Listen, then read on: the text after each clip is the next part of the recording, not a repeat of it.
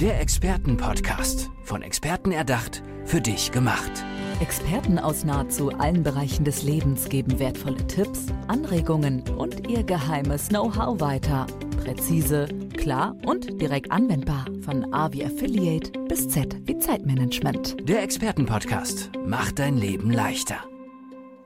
Schön, dass du wieder auf Play gedrückt hast hier im Expertenpodcast. Ich bin's wieder, Andrea, und ich sitze, wie du weißt, nicht alleine hier.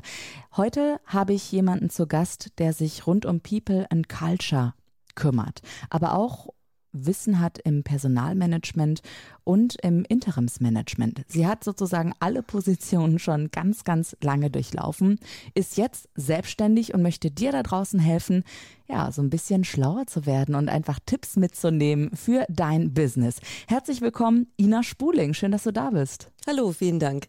Du bist äh, Expertin für Personalmanagement unter anderem. Wir haben schon mal, bevor hier das rote Licht geleuchtet hat, darüber gesprochen, was du so alles gemacht hast. Äh, ich krieg's gar nicht mehr alles auf die Kette, weil es einfach so viel war. Wie viele Jahre Berufserfahrung hast du schon in diesen Bereichen? Ja, das hast du richtig in Erinnerung. Also ich bin tatsächlich mehr als 24 Jahre schon in diesem Bereich unterwegs. Ist eine lange Zeit. Ähm, ich will nicht sagen, ich bin alt geworden, ich bin groß geworden im mhm. Personalbereich. Ähm, habe ganz viel Erfahrung in unterschiedlichen Unternehmen, ganz lange in der IT-Branche, von groß bis klein, Mittelstand bis Großkonzern, vieles, vieles mitgemacht und habe nach wie vor eine Leidenschaft für den Personalbereich, weil Personal ist nah dran am Menschen, auch wenn das nicht immer so empfunden wird. Mhm. Jetzt ähm, haben wir ja eigentlich gesagt, wir äh, reden über People and Culture und dass das Thema natürlich ein ganz aktuelles, ein ganz wichtiges ist. Aber mich würde auch ein anderes Thema ähm, interessieren und unsere Zuhörerinnen und Zuhörer bestimmt auch. Und da geht es darum, dass ich finde, dass die Fluktuation in Unternehmen unheimlich groß geworden ist, dass die Mitarbeiter sozusagen wegrennen. Also es ist ja so nicht, dass die Unternehmen Leute suchen, natürlich das auch, aber dies, das Aussuchen, das passiert eigentlich über die Mitarbeitenden, die sich dann ihr Unternehmen auswählen können. Ähm, sagst du, das wird auch lange so bleiben und das ist eine Entwicklung, die sich hält? Und wie blickst du auf diese Entwicklung? Sehr spannendes Thema, das wir auch schon lange auf dem Zettel haben. Und ja, es wird so bald nicht weggehen, muss ich leider sagen. Und genau da kommt aber auch People Culture wieder ins Spiel. Was bedeutet mhm. das denn? Heißt eigentlich Mensch und Kultur. Und das ist unter anderem oder eigentlich ganz, ganz oft das Problem, warum Mitarbeitende und Menschen sich wieder entscheiden, Unternehmen zu verlassen. Und das ist ein riesengroßes Problem für Unternehmen, die erst sehr viel Zeit und Energie, auch Geld äh, investieren, neue Mitarbeiter zu finden, mit ganz tollen Maßnahmen. Dann haben sie sie an Bord und plötzlich während der Probezeit oder, oder innerhalb des ersten Jahres gehen die wieder. Lass das kostet doch, richtig Geld. Genau, nein, ähm, äh, ich wollte dich natürlich ausreden lassen, aber ich bin einfach so neugierig darauf, einfach mal jetzt einen Scheinwerfer darauf zu richten, weil du ja eben mit den Menschen direkt Kontakt hast auch. Was denn die Gründe sind, warum die Leute die Unternehmen verlassen? Hast ja wahrscheinlich schon mhm. ganz viel gehört. Es ist sehr vielseitig, aber es läuft ganz oft genau auf einen Nenner heraus. Es ist eine Kultur oder Wertvorstellung, die nicht unbedingt zusammenpasst. Ganz oft haben wir die Situation, Leuten wird was anderes versprochen, als sie dann tatsächlich beim Arbeitgeber vorfinden, weil Unternehmen ganz viel Zeit und Geld in Employer Branding investieren. Wir sind ein ganz tolles Unternehmen, wir tun ganz, ganz viel für unsere Mitarbeiter. Dann fängt der Mitarbeiter an und die Realität ist einfach eine andere. Es geht auch beim Onboarding oft schon los, da ist das Equipment nicht fertig ein Einarbeitungsplan existiert nicht. Ja, ähm, wer kennt's nicht? Äh, eben, man kann sich nirgends einloggen, vielleicht sind die Kollegen auch krank oder man wird sofort überschwemmt mit Aufgaben und merkt dann ganz schnell, na irgendwie ist es nicht das, was ich mir vorgestellt habe. Und wenn dann keine Besserung in Sicht ist, ähm, äh, hat man ganz schnell die sogenannte innere Kündigung. Und ähm, dann schauen die sich wieder um. Die Kündigungsfristen sind kurz, der Markt ist gut, ähm, die anderen zahlen besser, sind schneller machen wieder schöne Versprechungen und äh, das kann so eine Spirale sein, die sich da in Gang setzt. Jetzt sind diese, also ich habe auch direkt gesagt, wer kennt's nicht und du auch genickt, und das sind so die Klassiker irgendwie. Jetzt ist dieses Thema überall bekannt, in ganz Deutschland, bei allen Unternehmerinnen und Unternehmen. Warum existiert dieses Problem dann überhaupt noch, frage ich mich. Das fragen sich tatsächlich ganz, ganz viele Experten. Aber ich glaube unter anderem eben deshalb, weil wir immer noch nicht genug Augenmerk auf das Thema Kultur, Unternehmenskultur richten. Wenn wir sie darauf richten, dann ganz oft in so einem akademischen Sinn. Da kommt vielleicht manchmal auch eine Unternehmensberatung, die machen ein tolles Konzept. Ähm, wie bringe ich mein Unternehmen nach vorne? Wie mache ich es sichtbar? Wie transportiere ich es an den Mitarbeiter? In der Umsetzung werden die Unternehmen aber auch wiederum ganz oft allein gelassen. Oder es landet auf dem Tisch der Personalabteilung, die meistens auch schon ähm, notorisch unterbesetzt ist, völlig überfordert und überlastet von den Aufgaben, die sie im Tagesgeschäft zu erledigen haben. Sprich, das Thema kommt wiederum zu kurz. Und es wird nicht nachgehalten. Also ich bin auch ein großer Freund von Personalkennzahlen, auch wenn der Begriff so langweilig klingt. Aber Return on Invest gilt für den Personalbereich genauso wie im Vertrieb. Wenn ich so viel reinstecke, muss hintenrum was rauskommen. Optimalerweise Umsatz, ähm, Steigerung desselbigen und das kann ich natürlich nur erreichen, wenn ich auch die Mitarbeiter bei der Stange halte, wenn die wissen, was sie zu tun haben und wie. Ähm, und das kriegt man in der neuen Generation vielleicht auch eher über den Link, äh, kann ich mich mit dem, was mein Unternehmen tut, auch identifizieren? Mhm. Und wenn ja, welchen sogenannten Impact kann ich da drin leisten? Genau, weil der Grund, warum ich mich für einen Job entscheide zu einem bestimmten Punkt in meinem Leben, ähm, der kann ein ganz unterschiedlicher sein. Und ich finde, gerade in der neuen Generation ist es eben so, dass die Sinnsuche sehr viel mehr im Mittelpunkt steht. Ich bin mir aber nicht sicher, ob das im Top-Management schon so angekommen ist. Lass uns mal den Scheinwerfer, ich sag mal, von den Problemen, warum die Menschen wegrennen, dahin richten, was denn Unternehmen tun können oder die Menschen im Unternehmen, damit sich eben ein Mitarbeiter, eine Mitarbeiterin wohlfühlt. Also People und Culture, was muss da gut funktionieren? Ich habe da eine ganz einfache Lösung und die ist so einfach. Und warum es die keiner macht, das ist die große Herausforderung. Warum fragen wir die Leute nicht? Und jetzt werden viele die Augen verdrehen, ach, wir machen doch ständig Mitarbeiterumfragen und auch viele Mitarbeiter fühlen sich teilweise davon schon genötigt. Aber wirklich mal die Leute da abzuholen, was ist euch wichtig? Passt das zusammen? Wenn euch das wichtig ist, macht euch das Spaß. Wenn euch das Spaß macht, werdet ihr erfolgreicher sein, sprich wir als Unternehmen werden erfolgreicher sein. Da einfach mal mit Fakten zu arbeiten, das richtig zu analysieren, aber ganz wichtig auch die Mitarbeiter in die Pflicht zu nehmen, nicht nur einzubeziehen. Das passiert manchmal oft, aber auch ein bisschen Responsibility, also auch Verantwortung an die Mitarbeiter zu geben. Auch Mitarbeiter steuern das Unternehmen und sind für die Kultur verantwortlich. Das ist nichts, das nur top-down passiert. Und das sind oft, oft auch ganz viele Probleme, weil die Mitarbeiter so eine Erwartungshaltung haben. Aber wenn das die ehemalige Unternehmenskultur war, gilt es da einfach loszulegen. Und das kann man in kleinen Gruppen, in Workshops machen, aber das geht auch bei den Führungskräften los, die ihre Teams schon entsprechend leiten und führen. Also du siehst, das ist ein wahnsinnig komplexes Thema. Das geht in gewisse Bereiche runterzubrechen, aber ich bin großer Freund davon, einfach praktisch zu bleiben. Jetzt ist es so, ähm, also du hast gerade so viele wichtige Dinge gesagt. Ich muss das gerade einmal sortieren. Du hast einmal gesagt, die Mitarbeitenden müssen aktiv mit einbezogen werden. Es fängt aber eigentlich schon bei den Führungskräften an. Und dann stelle ich mir aber auch wiederum die Frage, diese Werte definieren und auch dieses diese offene Aussprache, die ja erstmal sein muss, damit People und Culture sich verändern können im Unternehmen. Ähm, da muss eine Hemmschwelle fallen oder? Also wenn mhm. ich mir jetzt vorstelle, ich bin in meiner alten Redaktion XY, da gab es eine bestimmte Gruppendynamik und diese Gruppendynamik erstmal zu brechen mhm. und sich dann zu trauen, auch offen zu sprechen. Ja, ich brauche das und mir gefällt das und nicht Angst haben zu müssen, dass der Verantwortliche einem abwatscht oder so. Mhm. Begleitest du auch diese Prozesse? Absolut, weil die sind halt umso komplizierter. Wenn wir jetzt auf die mhm. Startup-Szene gucken, Relativ einfach, ja. Also da, da sind die Mitarbeiter alle vernetzt, sie arbeiten agil, sie, sie tragen sichtbar zum Unternehmenserfolg bei, du hast flache Hierarchien.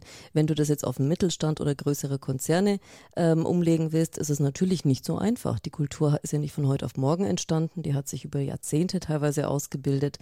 Und wenn die nie, wie soll ich sagen, so ein agiles Mindset hatte, und äh, die Themen wirklich im Vordergrund standen, ist es schwierig. Das ist nicht unmöglich, es ist schwierig, es mag ein bisschen länger dauern, aber umso wichtiger ist da auch wirklich das alte Thema Kommunikation ähm, und Neudeutsch auch Enablement, wie ich schon sagte, auch die Verantwortung abzugeben, alle mitzunehmen, aber auch ganz wichtig wertzuschätzen, warum die Kultur so ist, wie sie ist. Das muss ja nicht schlecht sein. Und das unterschätzen oder übersehen viele auch. Das heißt ja nicht, dass ich das von heute auf morgen komplett ändere oder alles, was im Moment oder bis dato richtig war, plötzlich falsch ist. Überhaupt nicht. Das muss man wertschätzen und dann Schritt für Schritt den Prozess begleiten. Mhm.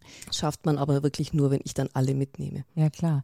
Ähm, bevor wir in das Thema gehen, wie die Zusammenarbeit auch zwischen dir und deinen Kundinnen und Kunden oder Klienten ganz konkret aussieht, welche Programme du vielleicht anbietest, anbietest, würde ich erstmal auch darauf blicken wollen, welchen Benefit denn die Unternehmen und die Menschen vor allem in den Unternehmen haben, wenn diese Zusammenarbeit dann eben passiert ist.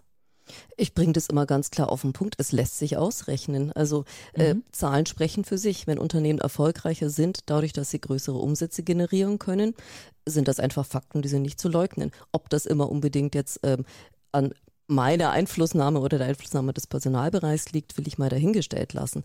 Aber Fakt ist, ähm, je effizienter und fokussierter die mitarbeiten, ähm, desto mehr Erfolge werden sie vorweisen können. Und ist das nicht auch so, dass eine Zufriedenheit sich einstellt, die Krankentage vielleicht runtergehen und auch All die das. Menschen mhm. gerne zur Arbeit gehen, das Arbeitsklima? Ich meine, schau mal, wie viele Stunden verbringen wir am Tag mit Arbeit? Also mhm. wie, viel, wie viele Stunden arbeitest du so am Tag?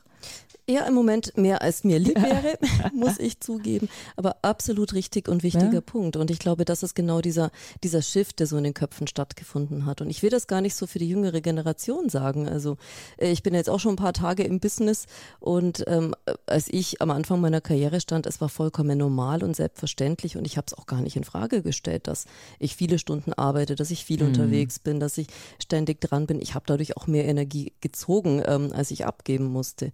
Irgendwie irgendwie war es eine Selbstverständlichkeit, hat sich im Laufe der Zeit gewandelt. Total, ja. Durch den Zeitgeist, aber natürlich auch die persönliche Entwicklung, die man natürlich immer in Betracht ziehen muss. Dann wird man älter, dann kommt vielleicht eine Familie dazu, da ändern sich auch Lebenssituationen und Werte und das fließt ja alles in den Arbeitsalltag mit ein.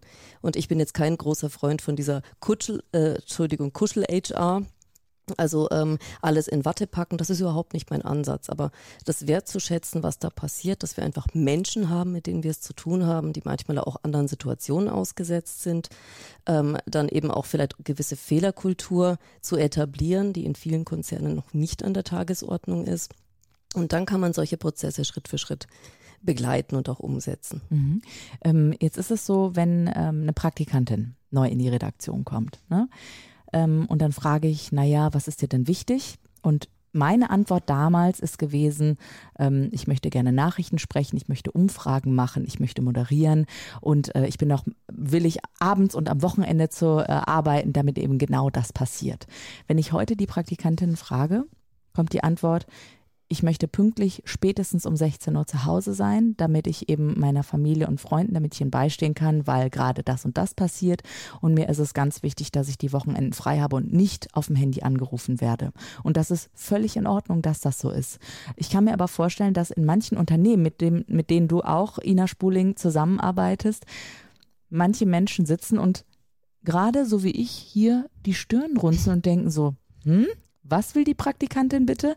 Bist du da auch ein Stück weit Übersetzerin der Generation im Thema, People und Culture? Äh, ganz guter und wichtiger Punkt und ich gebe zu, auch mich irritiert das manchmal. Ähm, so abgeklärt und abgehärtet kann man gar nicht sein. Wobei das ist tatsächlich der Zeitgeist und wichtig ist ja nicht die Zeit, die ich in der Firma verbringe, sondern wie effizient bin ich. Ja. Wenn Praktikant so argumentiert, also ich würde von dem Praktikanten nicht verlangen, je nach Branche am Wochenende da zu sein, das mag variieren. Es kommt auch ein bisschen auf die Position an. Umgekehrt muss ich sagen, haben wir ganz oft auch Youngsters, die halt sehr gut ausgebildet von den Universitäten kommen und vielleicht noch gar nicht geliefert haben. Und da ist es so mein Ansatz. Also ich muss manchmal auch ein bisschen in Vorleistung gehen, wenn ich bei dem Unternehmen anfange, wenn das Unternehmen mich auch entsprechend fördert ähm, dann kann ich Forderungen stellen. Aber ich habe das auch ganz oft in Interviews erlebt, dass es dann hieß, na ja, also eigentlich Teilzeit wäre mir am allerliebsten mhm. und ähm, du hast keine Passion mehr für den, für den Job oder das Unternehmen gespürt. Also es sind schon zwei Seiten, die ah, man dann okay. zusammenführen mhm. muss. Ja, okay, spannendes Thema. Ich habe ja eben schon verraten, wir sprechen auch darüber, wie ganz konkret die Zusammenarbeit aussieht zwischen dir und den Menschen, die zu dir kommen. Wer kann zu dir kommen und wie funktioniert das dann ganz genau?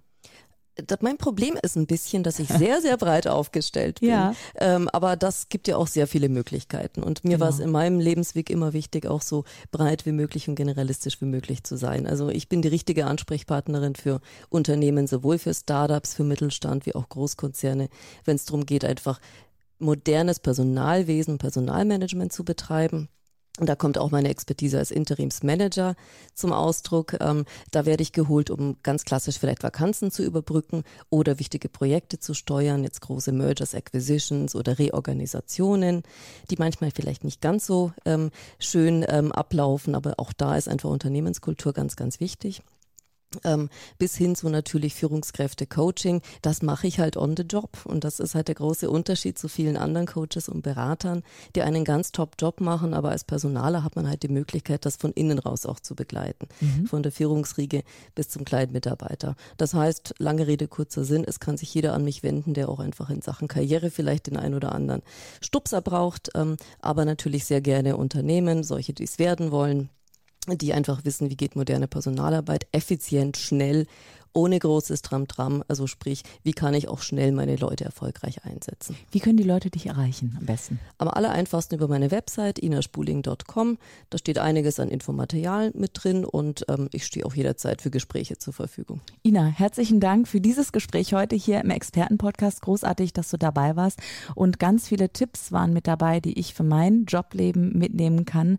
Wir haben auf die Arbeitswelt ein bisschen geblickt und natürlich auf das große Thema People and Culture. Ina Spuling, Expertin für Personalmanagement, Interimsmanagement und natürlich People and Culture. Dankeschön, Ina. Vielen Dank. Der Expertenpodcast, von Experten erdacht, für dich gemacht. Wertvolle Tipps, Anregungen und ihr geheimes Know-how. Präzise, klar und direkt anwendbar. Der Expertenpodcast macht dein Leben leichter.